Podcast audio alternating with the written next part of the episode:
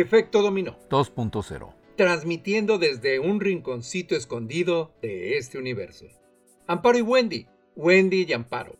10 años más de experiencia para compartir con ustedes. Simplemente la mejor conversación entre amigos.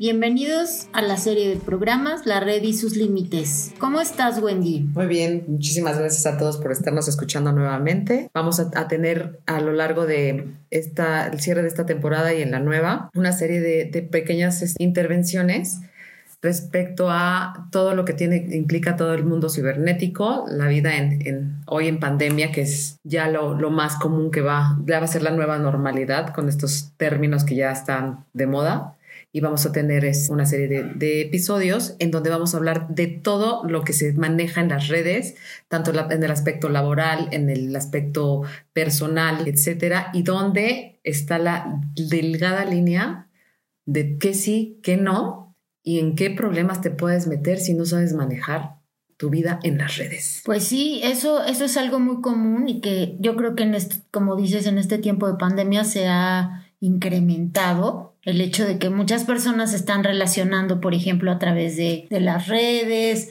mandan fotos que no deben, en fin, o sea, por ejemplo, también el copyright de la, de la música, de las obras, este, de las pinturas, ¿no? De las obras literarias, todo eso, ¿no? Sí, porque ya se, ya se dejó el, el tema de, de Radio Pasillo, en donde incluso a veces en tu trabajo podías estar hablando pestes de tu jefe, de algún compañero de trabajo, y hoy a través de este, mensajería instantánea por los teléfonos, o sea, no sabes, te equivocas y luego le estás mandando el mensaje a tu jefe diciendo que ya estás hasta el copete de él y las consecuencias que puede tener, o como bien dices, en el aspecto ya más personal en cuanto a relaciones, pues está re común que todo el mundo ande, ande mandando este, pues fotos, mensajes subidos de tono, que ya tienen un... ¿Subidos de tono?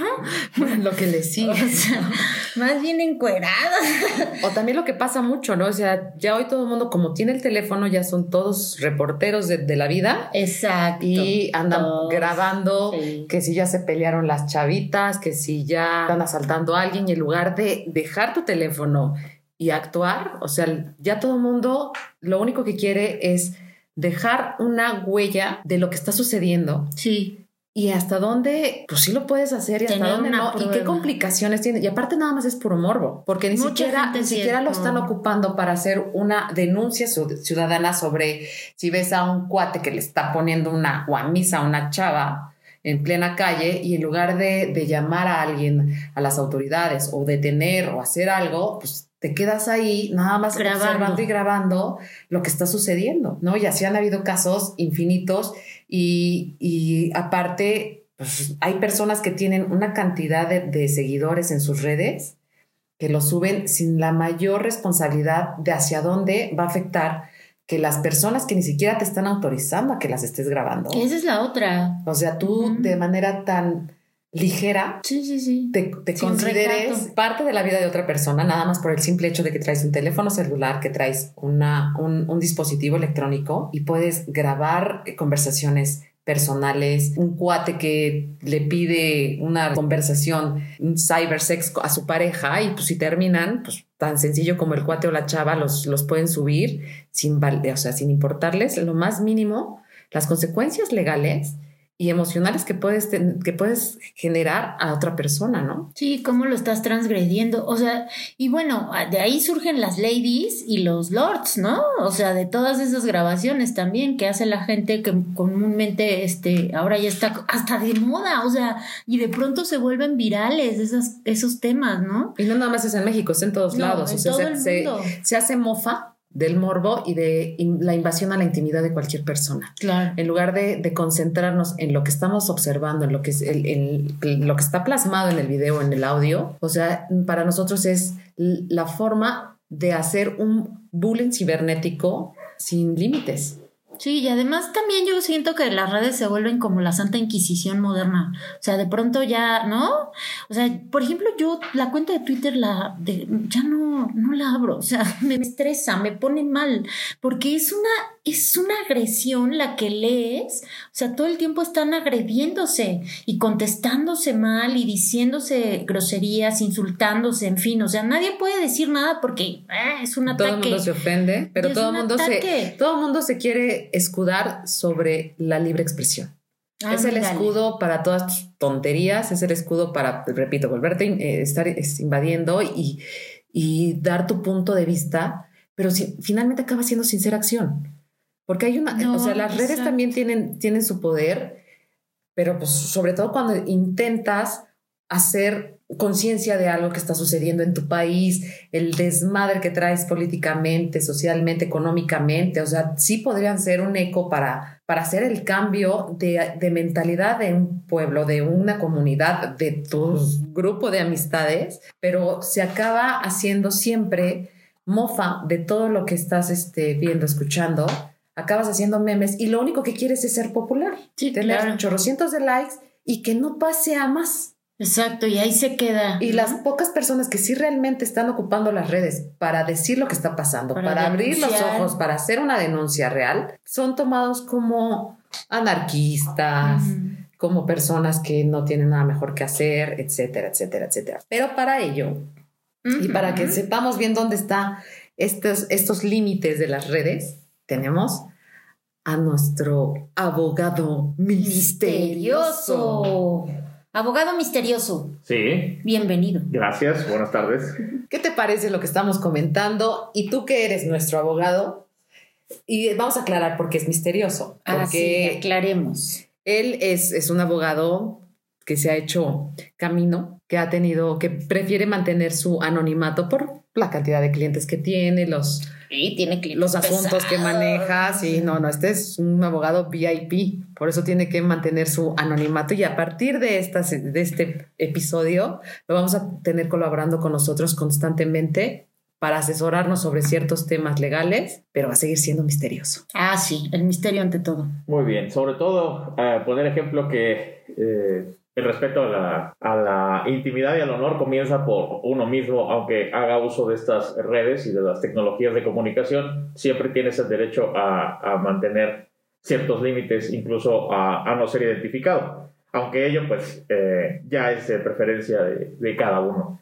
El tema es de lo más, de lo más relevante y quiero acotar en términos de um, temporales que, bueno, no tenemos mucho mucho de estar analizando estos problemas, dado que eh, la red se utilizaba para fines eh, militares y después para fines universitarios y hasta principios de la década de los 90 es cuando se empieza a liberar a nivel empresarial y por lo tanto a nivel de destinatario final que son los usuarios y empieza la, la cotidianidad y el uso y el abuso de, de las redes. Entonces, eh, en Europa los primeros problemas jurídicos ante tribunales por contenidos ilícitos y por manifestaciones nocivas. ¿sí? Empieza este problema a partir del 93, 94, 95 en Alemania, en Francia, en tribunales en España.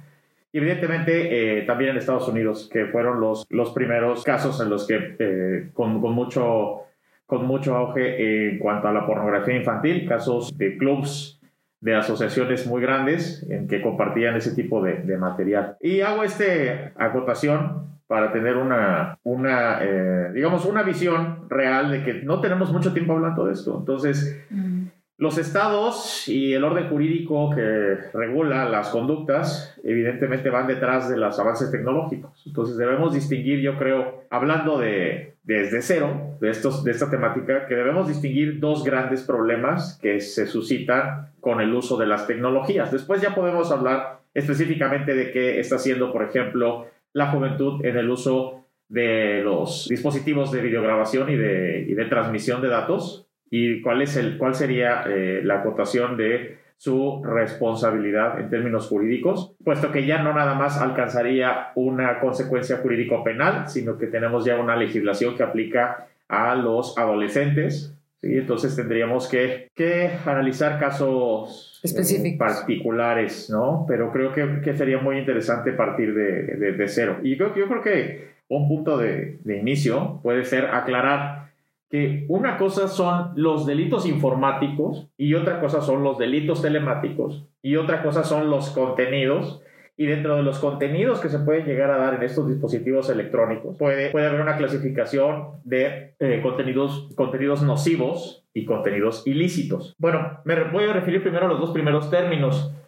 en cuanto a los delitos informáticos y delitos telemáticos, Andrés Campoli establece que los primeros, o sea, los delitos informáticos, se pueden clasificar como la acción típica y punible ejecutada en contra de la integridad física o lógica de los equipos informáticos o páginas web. Por ejemplo, lo que conocemos como el hacking o el cracking.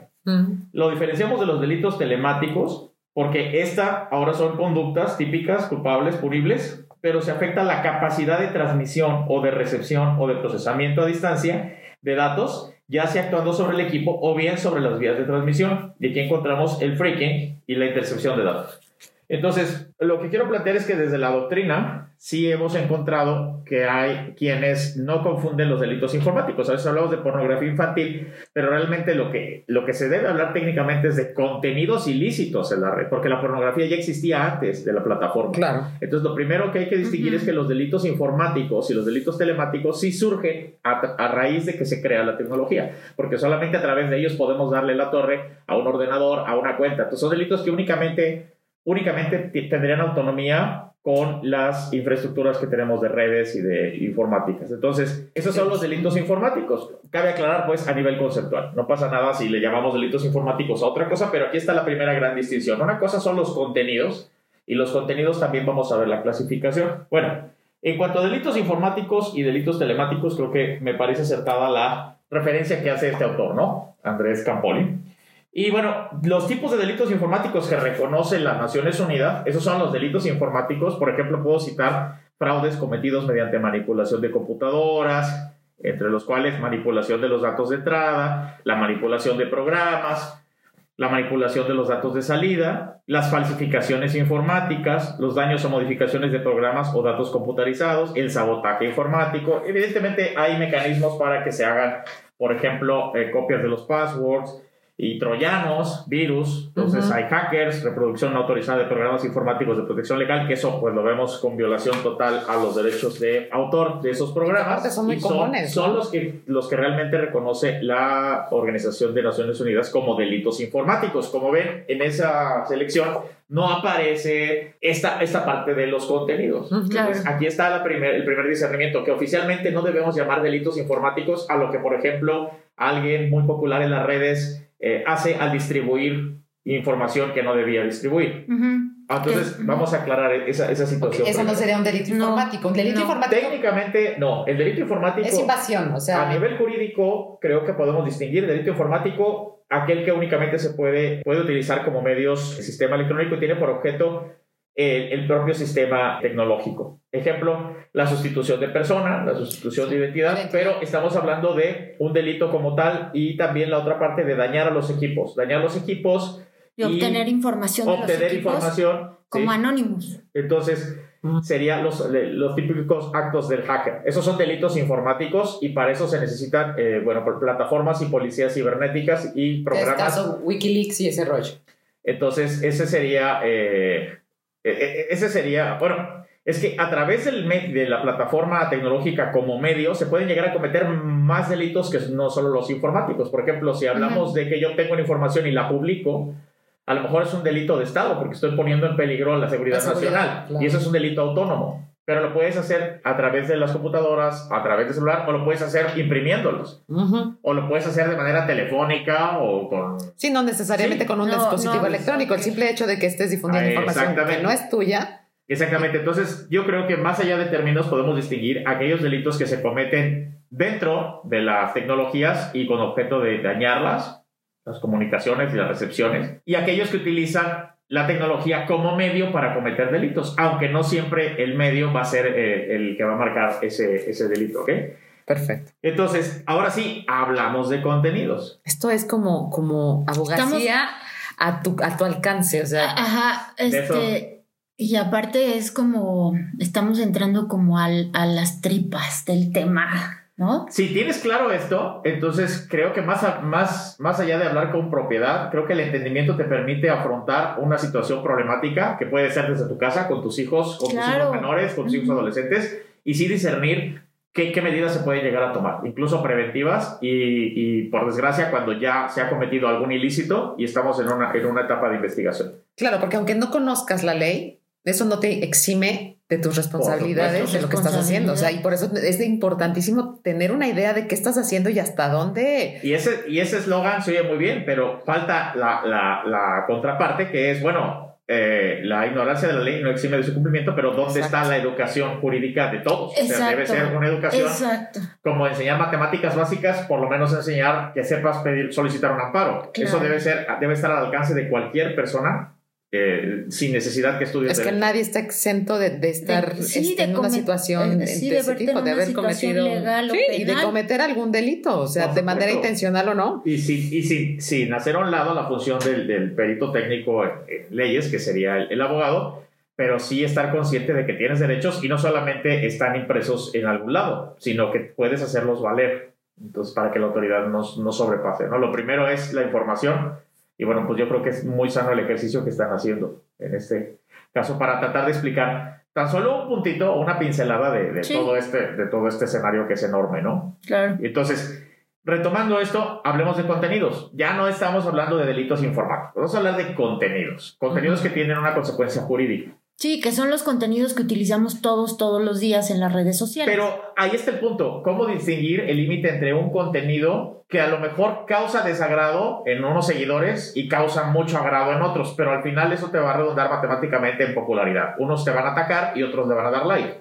Entonces, eso, eso, yo creo que a que le está pasando esto, o sea, al, al rockstar de las redes, eh, sabe lo que, lo que está causando, inconscientemente lo sabe, pero, eh, pero sí hay puntos en los que se llega a, a extralimitar y se rompe esa, esa línea en lo que podría ser incómodo y ya pasa a una línea en lo que es ilícito. Entonces aquí está la primera diferencia entre contenidos eh, ilícitos y contenidos nocivos. Ok. El contenido nocivo puede, te puede parecer amoral a ti, pero a Wendy no. ujú. O sea, ¿por qué? Porque tú a lo mejor dices, no, es que yo mis valores subjetivos es que no me parece que sea, ¿sabes qué? Le voy a cambiar, no me interesa esto, me parece desagradable. Y a Wendy la puede hacer reír. Entonces, va- ese es el problema con el contenido nocivo. Para algunos les puede parecer eh, nocivo y para otros Sí, no. porque acaba siendo de acuerdo a tu percepción. Es, tiene que ver con eso. Eh, sin, sin, sin profundizar y en ese tema porque daría para muchas charlas, Claro. eh, eh, la situación con Charlie Hebdo, cuando se publican caricaturas de Mahoma como libertad de expresión Sí. en un país cuna de la democracia occidental como es Francia, y obviamente las implicaciones que tiene de, de asesinatos, de, de homicidios, Sí. pero es una consecuencia que debes verla en este sentido.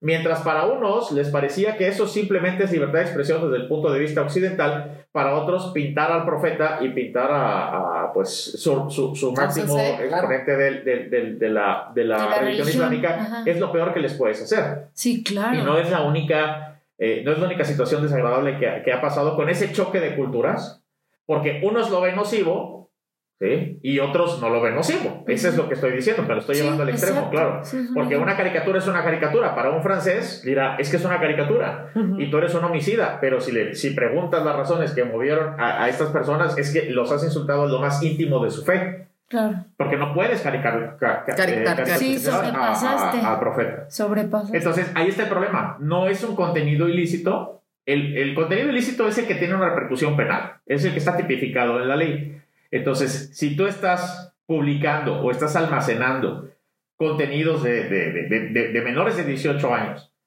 sí, desnudos, entonces eso es ilícito. No es que sea nocivo, no es que sea amoral, es que es, Es ilícito, porque estás incurriendo en un delito. Sí, porque Y eso, ya hay por una ley que lo... Que lo Ah, Ajá, sí, que lo, que lo determina. Pero, por ejemplo, o sea, en, en cada país es distinto, ¿no? O sea, la, la edad, por ejemplo, si tú publicas, no sé, o sea, Básicamente la edad es, es- está eh, fija a los 18 años, aunque en Alemania y, y en algunos estados se puede llevar para efectos sexuales de libertad Sí, sexual y determinación de 16, años. 16 años. Pero generalmente es 18 años. Esa es la- porque se supone que a los 18 años ya tienes eh, la, la libertad de decidir. Por eso lo, lo- lo que vamos a ver definidos en algunos códigos eh, aquí en, en México como pornografía no es, no, repercute a las víctimas mayores de 18 años, porque están en el entendido de que, o sea, bajo regla general, estaban, son, capaces de determinarse y de decidir de su voluntad con relación a su sexualidad. Y bueno, pues si me tomas fotos, yo estoy de acuerdo.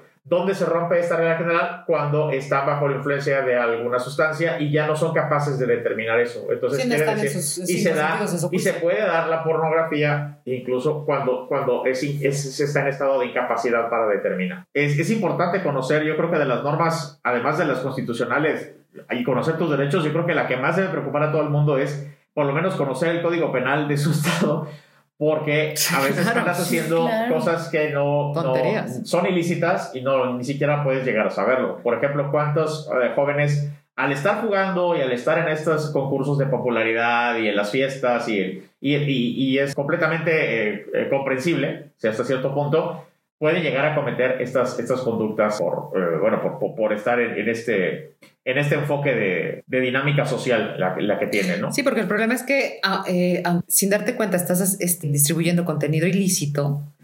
Muchas veces queda en el limbo, no, no, no, sucede nada y empieza a haber reacciones cuando la persona que está en, este, involucrada ya lo considera nocivo. Entonces ahí, al considerarlo nocivo, empieza a haber una serie de investigaciones, empiezan a haber demandas después de determinado tiempo de que sucedió la fiesta, que sucedió esto, porque aunque no se, no se tiene el concepto tal cual legal, finalmente en esta línea que tú dices que cuando ves un contenido que puede ser ilícito o nocivo, corres el riesgo de que lo que tú estás mandando, que sí es ilícito y no lo sabes, que alguien lo vea y le parezca nocivo, entonces ahí puede haber una reacción en cadena en donde a ti te puede perjudicar legalmente.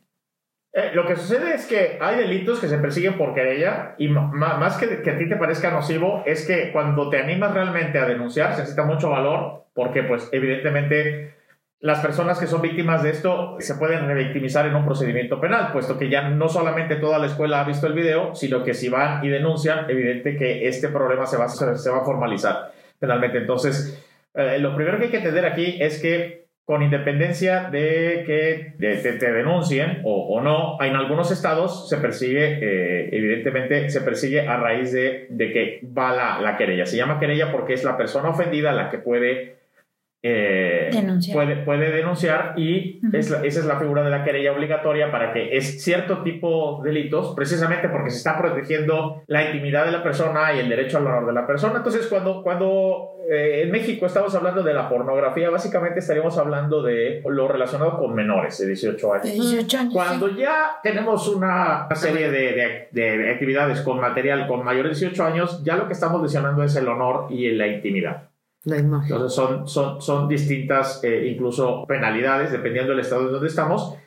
Pero para ser un poco más puntual, me parece, eh, me parece muy interesante el, criterio de una tesis aislada de la segunda sala de nuestro máximo tribunal, en el, en el sentido de que me permito la licencia de, leerla para que vean un poquito cómo ha discernido nuestro propio máximo tribunal en la sala segunda sobre este tema. Y habla libertad de expresión y opinión a través de la red electrónica, Internet el operador jurídico debe distinguir entre los tipos de manifestaciones que dan lugar a, restringir su ejercicio. Entonces aquí va a hablar no de dos clasificaciones, sino de tres clasificaciones. Y ahí va a decir, algunas son delitos, otras no son delitos, pero pueden generar demandas civiles, o sea, por mm, reparación del daño. ¿sí? y hay otras que ¿no? puede generar ningún, defecto. Entonces ahí te explica un poquito el contenido de esta tesis ¿Cuáles son las medidas que puede, que puede tomar, por ejemplo, un órgano jurisdiccional cuando tiene un problema de estos? Las que son delito no hay duda. Inmediatamente pasas a competencia de un juez penal, de, de una, de la autoridad ministerial para que comience la investigación.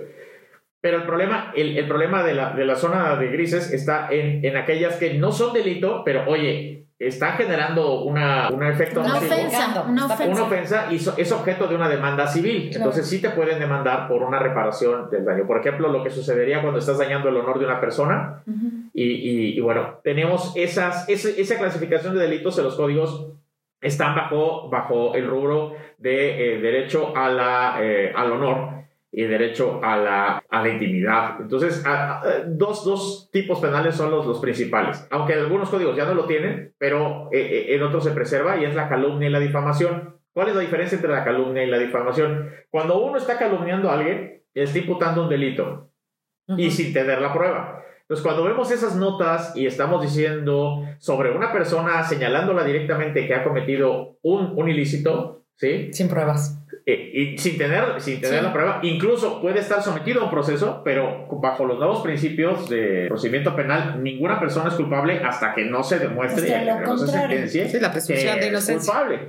Entonces, si no pueden los tribunales manifestar con relación a la culpabilidad de una persona hasta que se emita la sentencia y tiene que causar estado, porque si no incluso se puede ir a segunda instancia, puede apelar y de ahí se puede ir al amparo directo contra esa sentencia de segunda instancia, pero ni siquiera la autoridad judicial se puede pronunciar con relación a que esa persona es responsable, entonces mucho menos un periodista o un pseudo periodista o un rockstar de estas, de estas redes podría decir, ah, mira, ya está, ya está procesado, por algo está procesado y, y es culpable. Entonces, cuando tenemos ese tipo de manifestaciones, estamos ante una calumnia. Claro. Sí, cuando es Porque puro estás rumor. Es imputando solamente. estás imputando un ilícito que todavía. Entonces, eso es un delito. ¿eh? Entonces, es un delito y aparte la reparación. La reparación que podría hacer en el mismo medio que tú publicaste que esa persona cometió un delito, oye, si sale absuelto, mientras ya lo quemaste. Ujú. Sería calumnia, ¿no? Así bueno, es. la difamación es por hechos que no son eh, típicos, que no son penalmente relevantes. Entonces, tú puedes decir de esta persona es X, es tal por cual, o esta persona tiene una baja calidad moral, o esta persona hizo esto. Entonces, eso ya no, no le estás imputando un delito que no cometió, simplemente estás acabando con su honra. Exacto. Entonces, Son es contra la honra. Ok. Y eso sería el delito de difamación. Cuando escuchas, es que me estás difamando, es que estás eh, poniéndome verde, ¿no? Estás poniendo verde con tus comentarios y me estás atribuyendo cosas que no, no, no, no tienes prueba. Y realmente hay un efecto perjudicial a mi persona. En ambos casos no hay pruebas, o sea, no tienen pruebas, ni en la calumnia Claro que no. ni en la difamación. Claro que no. No existen las pruebas. Claro que no. Y este, este tema es importante, ahora que lo, que lo tocas, me parece muy importante de establecer aquí. Cuando se habla de una persona en su carácter de servidor público, ¿sí? Se puede hablar hasta cierto punto porque es un servidor público, Claro. ¿sí? Y se habla por qué. Y ahí está la protección a esta libertad, a la información, ya no tanto a la, la expresión, porque cada persona tiene derecho a expresar, a manifestar sus ideas, mientras no pase por los derechos de alguien más. Pero el, el periodista o el que informa tiene otro tipo de libertad, que es la libertad a informar. Y además va respaldada con la contraprestación del derecho de todos nosotros a ser informados. A ser informados, Pero tú claro. estás, tú, tú lo que defiendes es tu derecho a ser informado de cómo se está llevando la cosa pública. Por eso, lo que pase con ese servidor público en cuanto al manejo de recursos, en cuanto a cómo está llevando su trabajo, sí que importa. Pero su vida personal, su vida Sigue Íntima. su vida siendo, individual, sigue siendo ahí hay un límite que no se debería traspasar. Ok. Si la persona es irresponsable y, y- y con, su, con su trabajo, que creo que como, como, como funcionario público y como servidor público, y sobre todo porque está, de cierta forma, está cobrando del erario público, del que todos contribuimos, todos los que estamos pagando impuestos, evidentemente que es, es algo que nos, que nos afecta y nos interesa. No Sí, por el morbo, simplemente está funcionando o no está funcionando. A mí me interesa saber. Entonces, el derecho a informar lleva dos, dos sentidos. El derecho a, a que déjame publicar esto porque es relevante y deja, deja a las personas conocer lo que está pasando. Ese es un derecho que se debe distinguir. La vida pública corresponde a la función pública. Claro, a mí me interesa qué está haciendo con el presupuesto, Sí. más no cuántas veces le está poniendo el cuerno a su mujer. Lo- sí, No, o cua- y por ejemplo, si Ahora, se ha si comprado gastando- 10 mil casas o 3 mil casas este, carísimas de París, Blancas. blancas, o sea, eso es parte de su intimidad, ¿no? No, porque estás hablando. Bueno, Pero, yo quiero o pensar sea- que lo, lo que estás exactamente, porque el, lo que estás exhibiendo es que no se la compró de su dinero. No estás poniendo en tela de juicio que tiene una casa que no le da al su salario, sino estás diciendo que está utilizando del erario los recursos para su beneficio personal. Bueno, Ahí ya no si estás tienes las transgrediendo su intimidad. pruebas. Pero ¿y si no? Sí, el problema, el, el problema aquí a veces es que se tenga la prueba y si tienes pruebas, entonces no hay calumnias, no hay difamación. Claro. Y hay, hay otro problema aquí, que lo que en España se llama el secreto del sumario y que aquí manejamos como, como que lo que está pasando mientras está vivo un procedimiento no se debe, no se debe hablar de, de- de él, eh, no se debe hablar del procedimiento Sí, porque claro, afectas porque a la persona y, y ni siquiera está... eh, ni siquiera está sentenciada. Entonces ya, ya hay opiniones, ahora que está de moda que todo el mundo está bien que manifieste su opinión, pero una, una cosa es tu libertad a expresarla y otra es que las personas que emiten su opinión, por más seguidores que tengan, sea una opinión ¿Válida? válida. Sí. Pues al final es una opinión. Nada más es una opinión. Entonces, sí, aquí, aquí, aquí hablamos de, de lo que es, de, lo, de lo que es verdad y lo que es realidad. Entonces no, no es lo mismo. Claro. La realidad es objetiva. Y la verdad, la verdad, eh, depende de cada uno de, nosotros. Es que lo que para ti es verdad es tu verdad. Pero no es la realidad. Es percepción.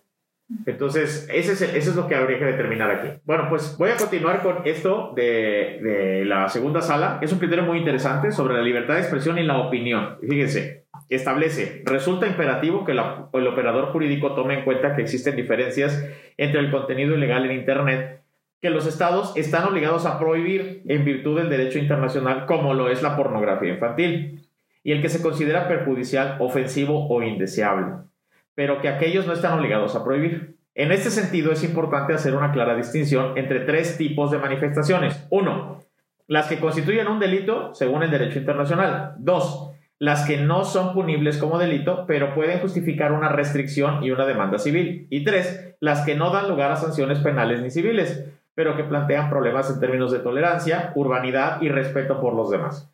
Estas diferentes categorías de contenidos plantean diversas cuestiones de principio y requieren respuestas jurídicas y tecnológicas distintas. En la primera categoría de expresiones prohibidas en Internet se vulneran a tal grado los derechos de los demás que resulta justificable ordenar la imposición de una restricción genérica al sitio web. De hecho, el bloqueo constituye el método más común de restringir esos tipos de expresión prohibida. En todos los demás casos, es decir, tratándose de manifestaciones no tipificadas como delitos, las restricciones a la libertad de expresión e información deben referirse a un contenido concreto. De ahí que las prohibiciones genéricas del funcionamiento de las páginas electrónicas, por regla general, será una limitación inadmisible al derecho a la información en estos casos lo que es acorde con el principio subyacente de que el flujo de información por Internet debería restringirse lo mínimo posible, como lo ha sustentado la Organización de Naciones Unidas. Entonces, aquí estamos hablando del bloqueo de la web. Y ese es el punto al que, una vez llegando a él, tenemos que hablar de dos tipos de proveedores. Hay un proveedor de servicios de Internet y hay un proveedor de contenidos. esas, esas estrellas que están ahí, eh, que son personajes reconocidos, son proveedores de contenido y su responsabilidad casi es total muy pocas personas leen el régimen jurídico al, firmar con Facebook. Muy pocas personas leen al subir videos de YouTube. Sí, solamente le das a aceptar nada más para que sigas al siguiente. Y bueno, lo que debes ver es que hay una limitación de responsabilidad porque ellos simplemente dan el acceso al, servicio de. Al servicio, digamos, de la plataforma en sí, del medio.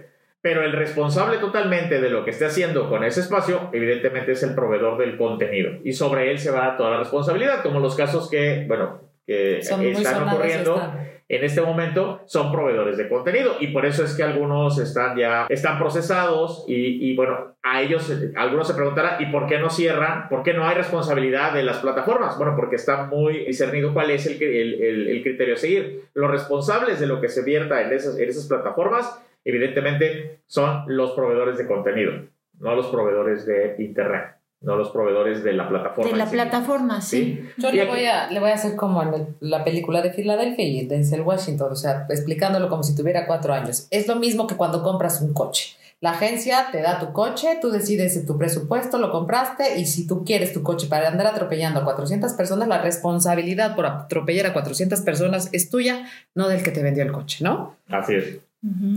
Entonces, lo, que sí, lo que sí hacen esas plataformas es que inmediatamente que ven un contenido de estos, bueno, pues lo, lo dejan sin, sin, sin transmisión, ¿no? incluso pueden llegar a cerrar canales de estos personajes hasta que no se arregle su situación jurídica. Entonces, es algo que vamos a estar viendo. Bueno, pues les digo que no tenemos muchos, muchos años de estar, de estar viendo este tipo de problemáticas, desde el 93 para acá, pero vamos a, estar, eh, vamos a, a, seguir en esta situación, dada la, la falta de información que tienen en cuanto a que cualquiera de nosotros puede libremente empezar a grabar videos y subirlos. O sea, realmente es muy, muy fácil el acceso y las consecuencias eh, a veces basta una charla para que entiendas que debes tener límites en, lo, que, en lo que estás planteando. como bien dices, o sea, finalmente sí estamos en pañales en, en el tema legislativo porque se están empezando a presentar una serie de casos y que cada caso tiene su, sus complejidades de manera específica entonces, finalmente se tiene que ir armando las leyes conforme se van denunciando los casos, porque hay infinidad también de casos que suceden, pero que no, no,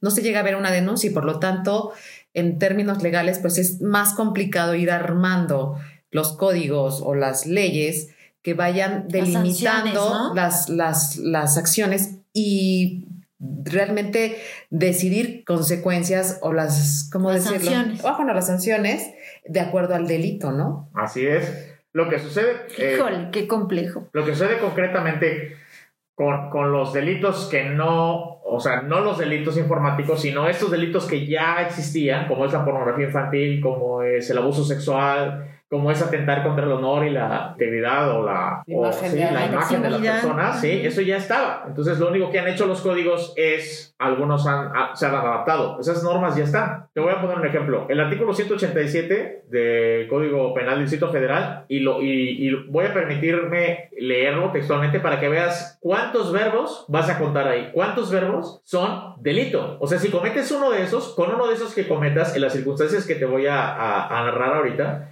es delito, ¿eh? Pero quiero que cuente, que hagan ese ejercicio, cuántos delitos, eh, y voy a leer solamente los 187, ¿eh? Ujú. Pornografía para la, para la Ciudad de México, el Código Penal. Al que procure, promueva, obligue, publicite, gestione, facilite o induzca por cualquier medio a una persona menor de 18 años de edad o persona que no tenga la capacidad de comprender el significado del hecho o de persona que no tiene capacidad de resistir la conducta a realizar actos sexuales o de exhibicionismo corporal con fines lascivos o sexuales, reales o simulados, con el objeto de videograbarlos, audiograbarlos, fotografiarlos, filmarlos, exhibirlos o describirlos a través de anuncios impresos, sistemas de cómputo electrónicos o sucedáneos, se le impondrá de 7 a 14 años de prisión, y así como el decomiso de los objetos, instrumentos y productos del delito, incluyendo la destrucción de los materiales mencionados. Pero seguimos, ¿eh? Si se hiciera uso de violencia física moral o psicoemocional o se aprovecha de la ignorancia de extrema po- pobreza o cualquier otra circunstancia que disminuya o elimine la voluntad de la víctima para resistirse, la pena se va a aumentar en una mitad. Seguimos, ¿eh? No termina. El 180, es un solo artículo, sigo, ¿eh? Al que fije, imprima, videograve, audiograve, fotografíe, filma o describe actos de exhibicionismo corporal, lascivosos, sexuales, reales o simulados en que participe una persona menor de 18 años de edad o persona que no tenga la capacidad de comprender. Pero fíjate cómo es, ya es otra persona. O sea, ya no son los mismos verbos. Entonces es al que fije, al que imprima, videograve, audiograve, fotografía, filme o describa actos de exhibicionismo corporal, lascivos, sexuales, reales o incluso simulados. A lo mejor no son reales, son, son simulados, son actuados. Pero de todas maneras es, es delito. En que participe una persona menor de 18 años de edad o persona que no tenga la capacidad de comprender el significado del hecho o de persona que no tiene capacidad de resistir la conducta, se le impone la pena de 7 a 12 años de prisión. Y las mismas sanciones, ahí te va, porque todavía no acaban los verbos. A quien financie, elabore, reproduzca, almacene, distribuye, comercialice, arriende, exponga, publicite, difunda, adquiera, intercambie o comparta por cualquier medio el material a que se refieren las conductas anteriores. La misma sanción se lleva no solamente el que lo hizo, Sino quien lo comercialice. sino, o que no lo comercialice, O que lo difunda. Que lo difunda. ¿Quién lo difunda? Así tan sencillo. Desde, oye, amiga, te mando este video, de ahí se sigue, se sigue, si se lo sigue, se compartes, sigue. Si lo compartes. si lo compartes, ya estás incurriendo en un delito. Pero no he terminado el artículo. Ok, llevo Al como que 30. permita O sea, me directa o indirectamente el acceso de un menor a espectáculos, ese es otro, ¿eh? Obras gráficas o audiovisuales de carácter lascivo sexual se le impone de 1 a 3 años. Este ya es otro enfoque, ya no es que el, men- el menor participe en algo eh, pornográfico, sino- que lo estamos llevando a un entorno pornográfico. Exactamente, tanto quien participe, tanto quien... Lo estamos la haciendo partícipe de una exhibición que no tiene la edad para hacerlo. Entonces, eso también es un delito. Sí, porque lo estás exponiendo a, a imágenes o a situaciones que no, no tiene la capacidad mental, emocional, lo que sea, por ser un menor de edad, de, de asimilar lo que está viendo. Así es. Cierro con un último párrafo y les leo el 188 para que vean que también alcanzan a otras personas, aunque es otro- otra penalidad.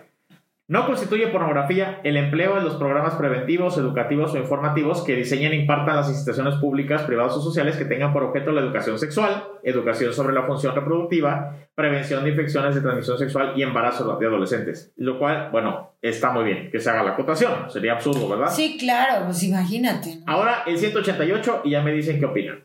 El 188, al que almacene, adquiera o arriende para sí o para un tercero el material a que se refiere el artículo 187, sin fines de comercialización o distribución, se le impondrán de 1 a 5 años. O sea que si crees... Para consumo, para... Ah, que si crees que no, yo no lo estoy vendiendo, simplemente se lo pasé a un compadre, se lo pasé a un amiguito de la escuela. se lo- ah, bueno, pero siempre y cuando estamos hablando de mayores de 18 años, porque si no estaríamos hablando de otra ley, ¿no? Otra ley. Si esto lo hace un mayor de 18 años, tenemos problemas penales. Mm.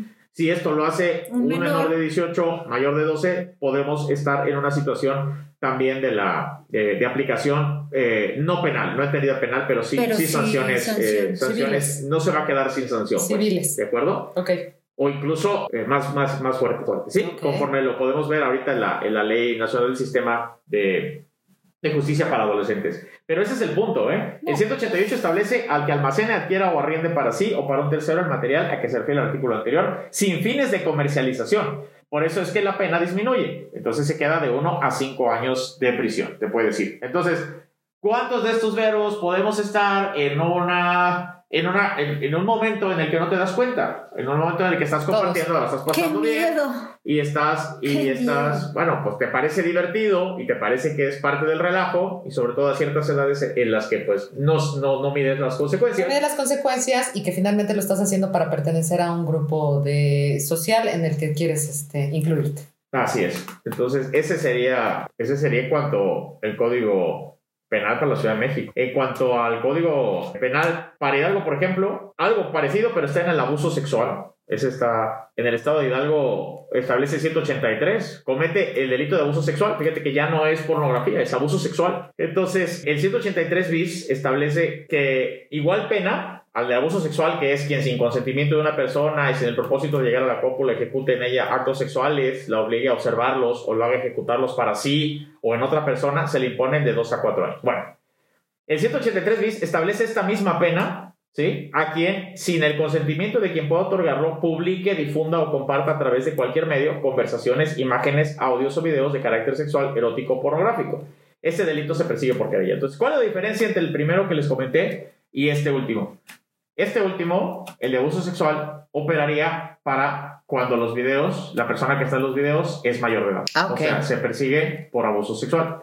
Cuando es menor de 18 años, el delito que se va a perseguir es de De pornografía. Esa es la diferencia. Ok. ¿Por qué? Porque se presume que la persona mayor de 18 años puede autodeterminarse, eh, pero pues siempre Y cuando menor. esté en un, en un estado de, Sí, pues, de consciente. conciencia. Consciente. ¿no? ¿verdad? Porque si no, estaríamos hablando de, de pornografía si de- definitivamente no tiene, no tiene la capacidad para poder resistir el... ¿Sabes qué, qué, qué tan importante, por ejemplo, los que nos están escuchando que tienen hijos? O sea, de verdad que escuchen esto. No tienes conciencia de lo que estás haciendo. Y yo he escuchado y casos que incluso en adultos, en donde, como bien dices, ¿no? La ley se, se divide en, dos partes, básicamente, ¿no? Para la protección del menor y, y las responsabilidades de la persona legalmente o estandarizada como, como adulta. Pero nosotros podemos pensar que los chavos están en, en peligro de todo este rollo, pero también los adultos no tenemos ni idea de lo que estamos haciendo con el uso de la información que tenemos, que recibimos y está cañón. Sí, claro. O sea, es, es muy peligroso. O sea, sobre todo, aquí hay una sanción para chicos menores o chi- chicas y chicos menores de 18 años. O sea, es, sí se pueden ver implicados en una situación legal difícil de, de resolver, ¿no? Entonces, eso, eso, por ejemplo, yo te aseguro que muchos de los padres no lo sabemos, o sea, no lo conocíamos, o sea, ni siquiera nos pasa por la mente, entrada, ¿no? Y de entrada hoy ves a un niño de 8 años con un teléfono celular de entrada, ¿no? Exactamente. O sea, ¿por qué? Porque pues ya es, es, es parte de su época, se entiende, whatever, pero ¿qué hace mucha gente, no?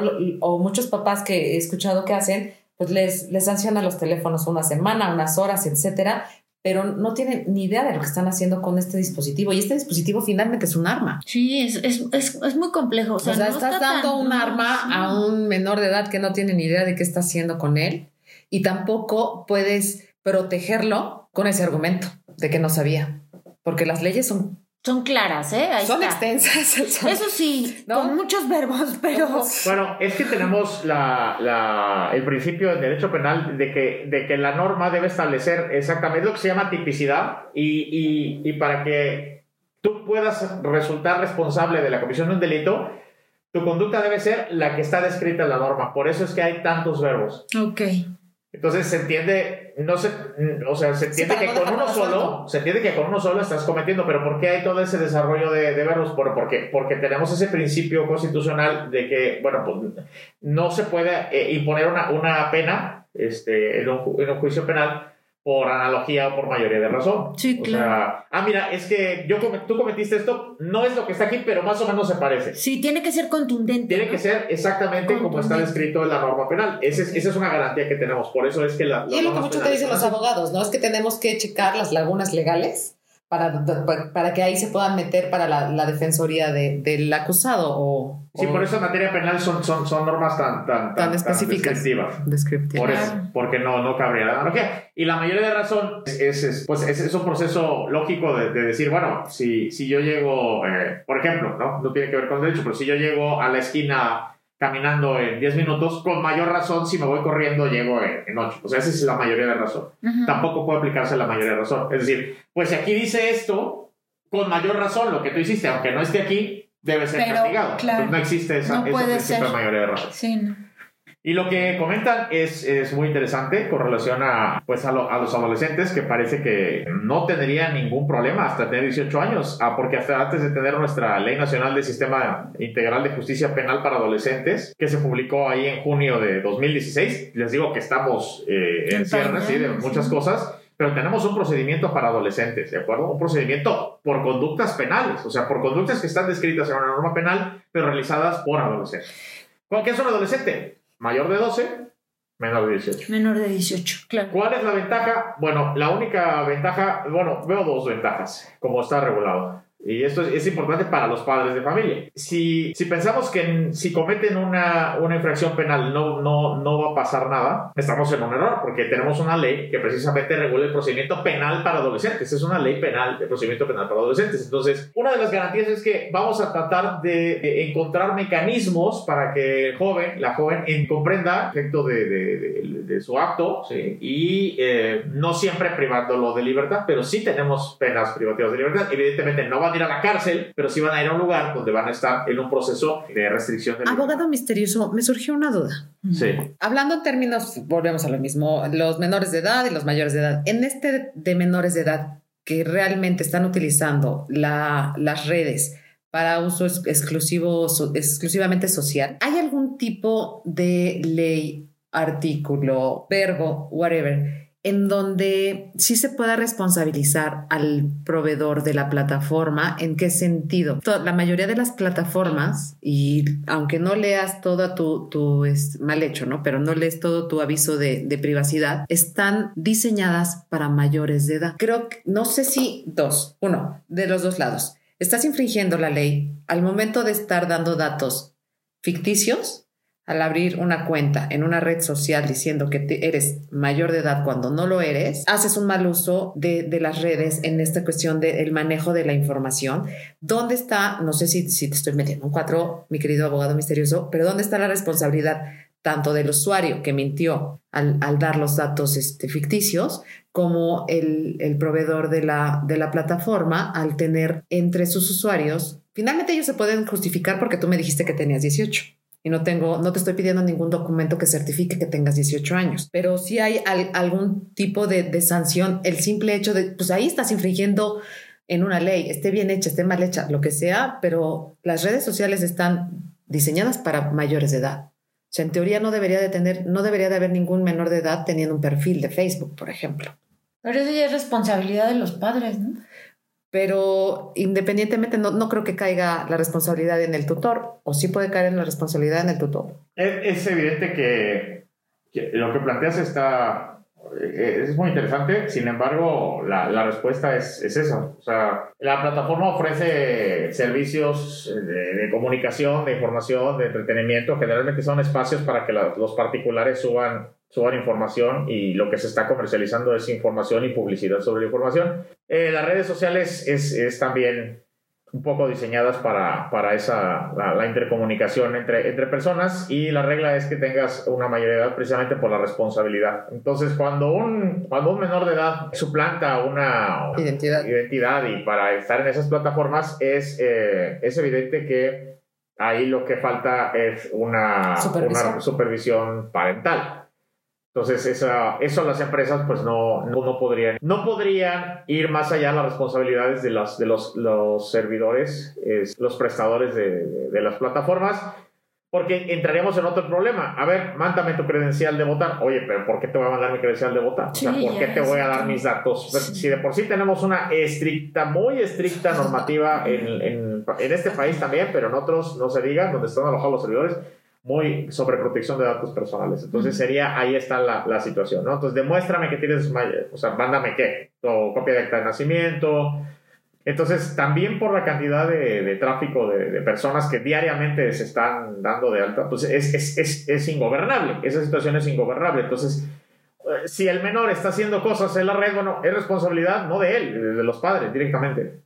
Pero ellos no tienen ninguna Pues, responsabilidad no, no legal qué. al momento de que el menor está infringiendo la ley. Pues que no podríamos, no, no, no eh, por, repito, por la cantidad de tráfico que hay de personas diariamente entrando, diariamente creando, diariamente subiendo, diariamente, o sea, sería realmente imposible, o sea, imposible dar gestión a estar comprobando credenciales de votar o, o credenciales de identificación nacional de identidad. Entonces, este, sería, sería imposible, tecnológicamente imposible. Lo, que, lo que están haciendo es, eh, cuando firmas, y esto lo único que hacen es tratar de que no seas un robot y que estés, estés tratando de, de- de manipular. Los accesos y te ponen que distinga las fotografías, ¿no? O sea, Sí. no, no soy un robot o captchas y, y tienes que ellos, que este, no, pero ellos tienen que protegerse es de, lo de- único que puedes hacer, pero imagínate estar eh, tratando de, de localizar, oye, identificar quién tiene más de 18 años. Es una responsabilidad de los padres, ante todo, es, eh, porque el teléfono el menor no se lo compró. Y si tiene un teléfono porque se lo encontró, o sea, tú como padre, evidentemente, es tu responsabilidad lo que está viendo el menor, lo que puede Sí, ver. la Porque si hay mecanismos, de hay filtros, tanto en las computadoras Claro, como en los el teléfonos, para contenidos. Claro. Entonces, bueno, pues si tú nada más lo compraste y se lo diste para que no, no esté molestando, bueno, ahí Sí, estás incurriendo en una omisión que va a ser, que puede ser grave. Evidentemente estamos hablando de niños, eh, de, de- de niños menores de, de 12 años no va a tener ningún problema. La responsabilidad, sobre todo civil, siempre será de los padres. Ok. Si hablamos de 12 a 14, tampoco va a haber una sanción eh, grave. Pero si hablamos de eh, ya, ya de 14 a, 17. a 18, sí podría, de 14 a 10, ajá, hasta menos 18 podríamos hablar. Esta, esta norma eh, es muy interesante, sobre todo porque si desconocemos mucho la norma penal que afecta a los menores de 18, mucho más son los que desconocemos que, a- que aunque sean menores, aunque sean adolescentes, sí pueden tener, se pueden ver enfrenta- enfrentándose a un procedimiento de estas características, ¿no? Nada agradable. No, En el 145 de esta, de esta ley para adolescentes establece lo siguiente. Nada más voy a permitir esto para que, para que les quede claro, a lo mejor ya como cierre de, mi intervención. El 145 de la ley del sistema de justicia para adolescentes establece reglas para la determinación de medidas de sanción. En ningún caso pueden imponerse medidas de sanción privativa de libertad, es decir, que lo vayan a privar de la libertad, encerrarlo, a la persona que al momento de la comisión de la conducta tuviera entre 12 y menos de 14. Entonces, hasta 14 Hasta no 14. los, no los pueden, no los pueden No los privar de la libertad. Pero a partir de 14 sí. Entonces, quiero que, que quede claro eso. La duración máxima de las medidas que no son privativas de libertad solamente es de un año y se puede imponer solamente una sanción, no, no puede ser varias. Pero ¿qué pasa con los que tienen entre 14 y menos de 18? Aguas. El juez puede imponer el cumplimiento de hasta dos medidas de sanción. Podrá determinar el cumplimiento de medidas de sanción no privativas de libertad y privativas de libertad de forma simultánea, alterna o sucesiva, siempre que sean compatibles y la duración conjunta de las mismas se ajuste a lo dispuesto en este artículo. Entonces, obviamente aquí está la garantía que les digo. Las medidas privativas de libertad, es decir, encerrarlos, se van a utilizar como medida extrema y por el tiempo más breve que proceda. Pero de que se van a ir a su casa sin que pase nada, no. ¿De acuerdo? Ya no, ok, no es libres no se van. No. Entonces, la duración máxima de las medidas de sanción que se puede imponer a la persona que al momento de la comisión tiene entre 14 y menos de 16 será de 3 años. La duración máxima de las medidas de sanción que se puede imponer a la persona adolescente que al momento de cometer el delito tuvieran entre 16, bueno, no se dice delito, ¿no? Se dice que la conducta aquí, no son delincuentes todavía. Tuvieran entre 16 años y menos de 18 será de 5 años. ¿De acuerdo? Sí, por eso Y las eso sanciones, porque todavía no están tipificadas como delitos, por eso son las sanciones. No, sí están tipificadas como sí. delito, cometieron un delito, pero son menores, entonces no son delincuentes, simplemente cometen conductas que están tipificadas y por eso se les aplica esta ley. Fíjense bien, ya el último párrafo, ¿eh?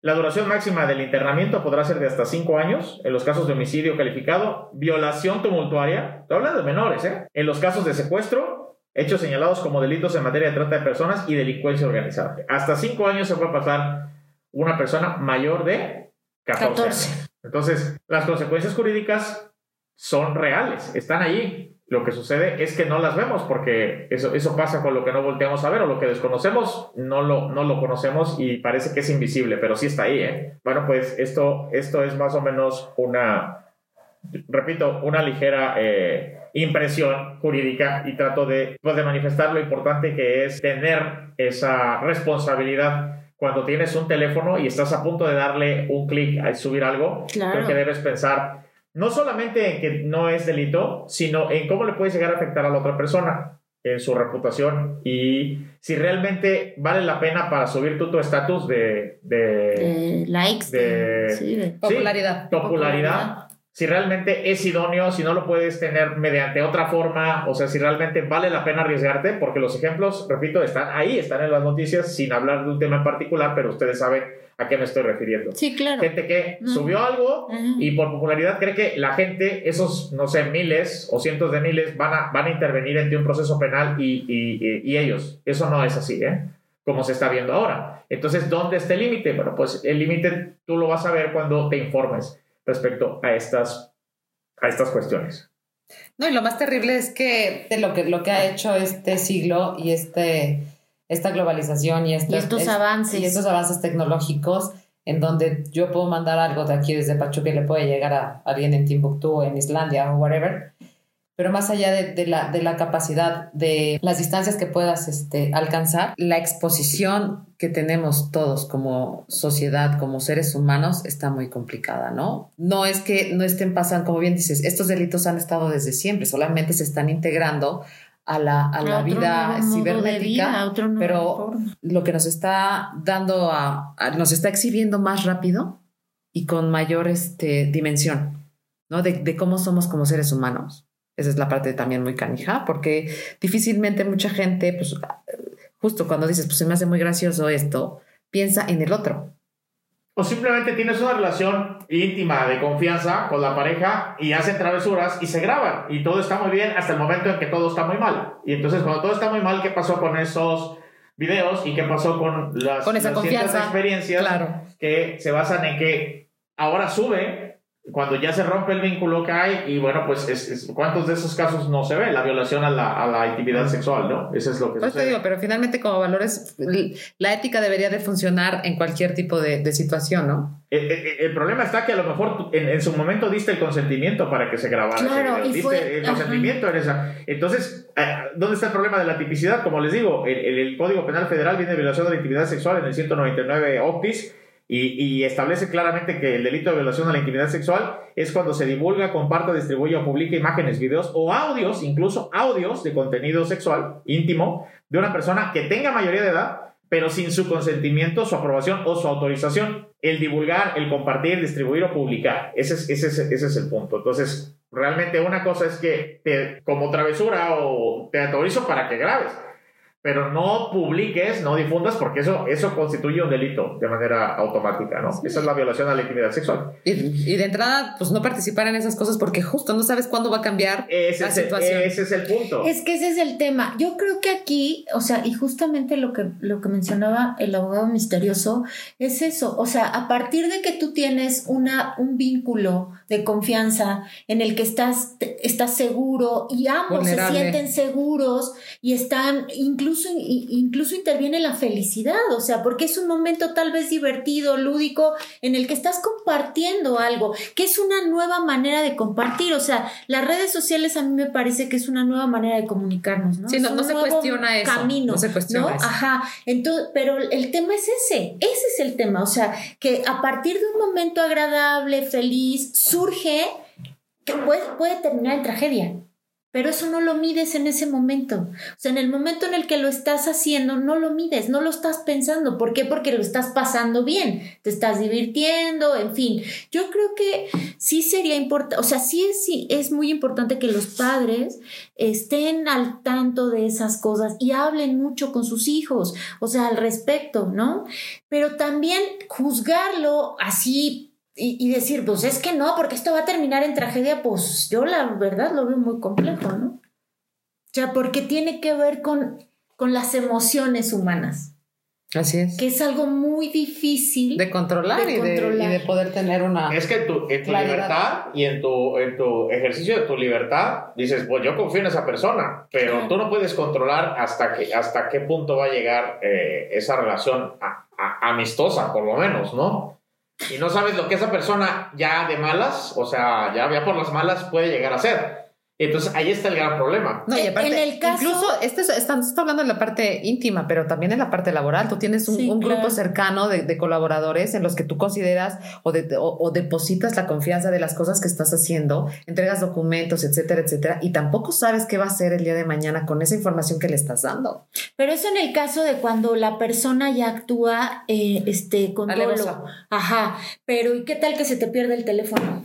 ¿Mm? Y lo encuentra un X. O sea, y ese X lo abre y dice, ay, mira, me encontré una sorpresa. Sí, ¿no? yo creo que de entrada O sea- debemos de regresar a lo básico y mantener tu privacidad Es- privada. sí, o sea, es muy complejo. O, o, o asumir las, Las O consecuencias. asumir las de consecuencias. haber enviado una foto o de haber grabado un video que pues puede parecer muy divertido en un momento y después te puede te puede hacer pasar muy mal muy mal rato en determinado momento y bueno pues por mucho que encierren a la otra persona y por mucho que pase un Sí, penal y lo que tú ya no ya vas pasó. a regresar a eh, este, esta, esta intimidad que es tu derecho a ejercer. O sea, se habla de la libertad de expresarte, de la libertad de manifestarte, de que la gente te vea, de que te saques fotos, pero también tienes un, un derecho a que no te vean.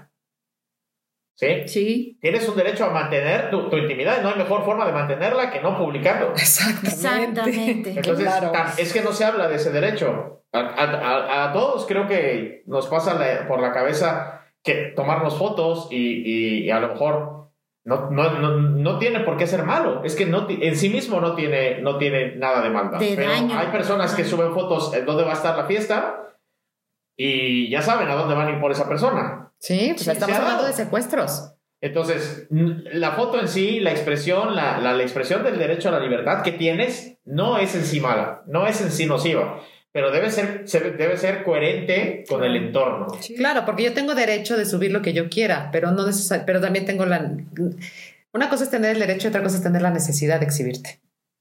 Al momento que tienes la necesidad de exhibir, exhibirte, por lo tanto, Bueno, tienes hay- que asumir la responsabilidad de esa exhibición. también que, que ven ya estos Exacto. problemas. Hay psicólogos que ven, eh, o sea, problemas como cuántas, cuántas fotografías se tienen que sacar a algunas personas para, o sea, cu- cuánto tiempo invierten para sacar la mejor foto y, y poderla subir en, en sus redes. O sea, sí es un problema en cuanto a. a, a- a- algo que nuestras generaciones no tenían. Algo que no, nosotros no podemos entender en, en todo el contexto Ujú. porque no, nos pasó. No, claro, no. No, nosotros como haya salido la foto, una vez que ya fuiste a revelar el rollo, ya Sí, con no, ya eso, es- No ya había no- vuelta ahora, ahora es, es, es más la es más la necesidad de tener una buena reputación en tus en tus redes Claro. eh, informáticas. en tus Bueno, más bien, más que una buena reputación, una, una reputación popular. Sí, sí, sí, a a eso me refiero. O sea, es, es, es- Sí, es necesario porque si no, no existes. Simplemente No no, no existes. Entonces creo que pues hablamos aquí de, de cuestión generacional al final de todo, ¿no? Que la generación de los padres tenga un vínculo, un puente de comunicación y, y sobre todo hablar de las consecuencias, ¿no? Porque, porque puede ser muy divertido al principio, pero después, digo, le puedes explicar al jovencito o a la jovencita, pues que, que tres años privado de la libertad no tiene nada de, de, de gracioso, ¿no? Claro. No tiene, no tiene gracia. Sí, porque no te van a llevar a un campamento de- por, por Sí, tres años es. de entrada. Entonces, creo que si se habla en ese contexto, tal vez eh, podamos, podamos mejorar en este uso de las... Claro, y no cerrarnos a decir que en mis tiempos no hacía esto. No, pues en nuestros tiempos no hacían eso, pero estos también son nuestros tiempos. Ah, claro. Realmente sí. o sea, también son nuestros tiempos, no sí. nada más de los millennials, sino también nosotros. Son, sí, siguen siendo nuestros tiempos y, Y ahí, también tenemos sí. que sumarnos y, y subirnos al, al tren. No, y hay adultos que también se comportan de esa manera, o sea, sí, sí existen, ¿no? O sea, sí hacen ese tipo de cosas y contribuyen también. Entonces, bueno, pues yo creo que el abogado misterioso nos plantea un capítulo de Black Mirror magnífico. o sea, acabamos de escuchar y con todo y puntos legales, ¿no? O sea, estuvo buenísimo. Ya saben, este va a estar con nosotros en, una- en, en distintos este, episodios haciendo este, este análisis de manera más clara para cualquier humano, para cualquier persona normal que no, no tenga que estar este, echándose las, la constitución todo tarde, mañana y noche, sino pero para que sepamos, o sea, la información es poder y nosotros tenemos que estar informados y tener el control de lo que, lo que estamos haciendo y asumiendo las responsabilidades. De todas formas, en nuestras redes también, el abogado misterioso, hablando, de, nuestras redes, de las redes, el abogado misterioso lo pueden contactar para cualquier asesoría a través de nosotros en, nuestras plata, en nuestra plataforma de Efecto Dominó 2.0 o en Instagram en, Efecto Dominó Podcast. Podcast. Este, si tienen alguna, algún tipo de duda, eh, alguna asesoría que les pueda dar, el abogado misterioso estará siempre con ustedes. Es como mandar la batiseñal. y él va a estar ahí 24/7 para poderlos este, orientar con respecto a lo que está pasando de manera legal, qué, qué consecuencias tienen sus actos, ¿no? Así es. Pues yo fascinada. Muchísimas gracias, abogado misterioso. No, gracias a ustedes. No, al contrario, te queremos mucho y esperemos que todos hayan tenido un poquito más de claridad al respecto. Ya iremos sacando cada episodio de manera específica. Nos faltó todavía un buen. Sí, no, bueno, es que el tema es extensísimo. Pero pues ya estaremos. Muchísimas gracias, cuídense, bye bye. Gracias, hasta la próxima. El tiempo siguió su curso y esta vez se nos agotó. Pero recuerden acompañarnos en la siguiente sesión de Efecto Dominó 2.0. Simplemente la mejor conversación entre amigos.